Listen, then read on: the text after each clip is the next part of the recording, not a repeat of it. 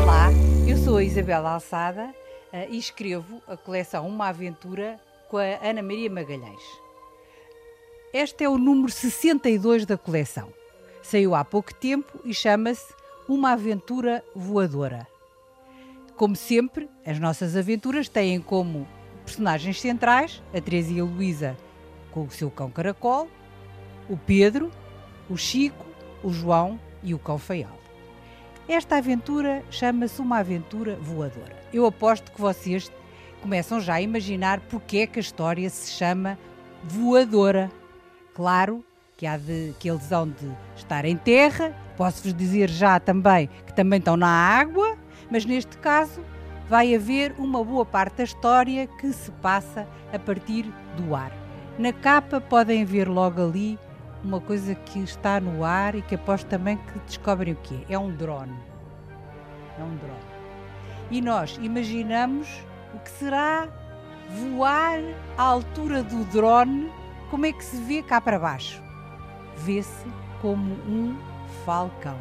Os falcões são os animais, são as aves que eh, voam à altura dos drones. E portanto, podemos dizer também que também entram falcões nesta história. E há então outros, outras máquinas voadoras, mas agora não vou falar mais disso porque vou dar a palavra à minha colega e amiga Ana Maria Magalhães. Neste livro há, por exemplo, enigmas para quem gosta de decifrar enigmas. Também há uma casa muito misteriosa que tem uma escada especial, porque não deixa ver os últimos degraus. É uma escada que encaracola a meio e desaparece. É claro que as gêmeas, o Pedro, o Chico e o João, vão querer subir para ver o que é que está lá por trás.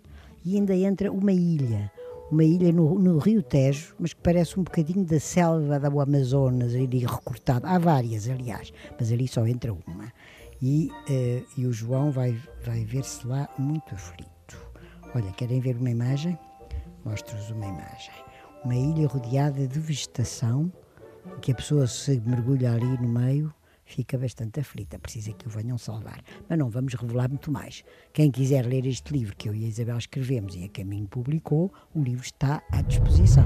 Nesta história, uma aventura voadora, eles vão para uma zona do Ribatejo, onde há casas muito bonitas e há uns recantos muito misteriosos com, o rio, com o rio, com o rio Tejo, o rio que tem ilhas no, no meio e eles vão navegar, vão andar no rio e vão assistir a um espetáculo muito especial que depois até é filmado com o drone.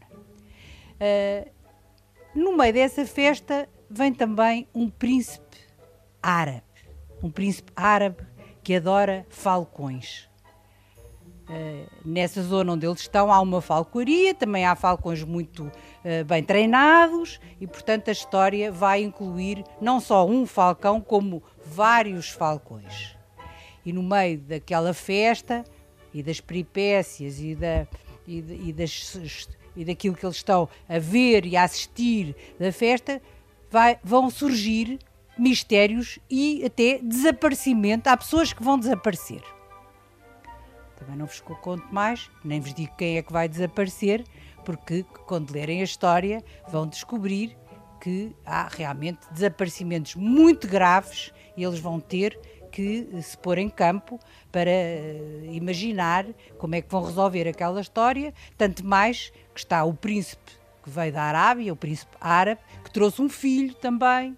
Bom, não vos conto mais nada, a Ana vai ajudar a revelar mais alguns pormenores desta história. O príncipe que vem da Arábia para um concurso não quer dormir em hotéis, quer dormir numas tendas fabulosas que ele próprio manda ao seu pessoal, não é? Manda aos seus criados montar ao pé do Rio Tejo. E o príncipezinho torna-se logo amigo do João. Chama-se o príncipe Omar. É muito simpático. Fala português porque viveu muito tempo no Brasil e adora cães. Ficou também muito amigo do Feial. Portanto, vai ser aqui a sexta personagem, digamos assim. A certa altura, a história vai se complicar muito. Eles vão ficar aflitos porque desapareceram pessoas, têm que as descobrir, enfim. Mas uh, não só nas tendas como na própria casa misteriosa onde eles ficaram alojados. Uh, há realmente muitos mistérios e esses mistérios vão trazer-lhes riscos, perigos e eles vão ter que desvendar tudo para no fim, como sabem, nós gostamos que as nossas histórias acabem bem. No fim vai tudo acabar bem, mas vai ser muito difícil encontrar a solução para tantos mistérios. Eu agora vou ler uh, uma parte que se passa numa casa misteriosa, a Casa da Borboleta. E vocês vão ver se vocês conseguem imaginar esta casa.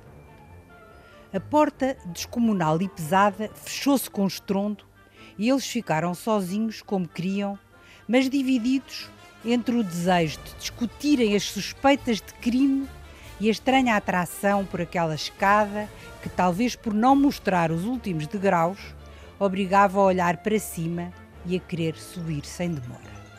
Era impossível resistir. Subiram, convencidos de que lá em cima iam, a, iam abancar no primeiro compartimento em que entrassem. Se não o fizeram, foi devido à existência de corredores compridos que pareciam não ter fim, atravessados por corredores mais pequenos, todos com portas, a abrir para salas, salinhas, saletas, salões, quartos e arrecadações que também se impunham e forçavam a uma espreitadela. Teresa acabou por descobrir a abertura estreita que dava acesso ao sótão e recuou assustada. Ouvi respirar. Disparate. Garanto que sim. Só se for o vento nas frinchas. Ou um daqueles primos que vem quando lhes apetece. Francamente, Luísa, a estas horas que primo é que se ia enfiar às escuras no sótão? Sei lá! Aventura Voadora, aqui está a nova aventura. E se quiseres ouvir outras aventuras na Rádio Zig Zag, tens várias à tua disposição.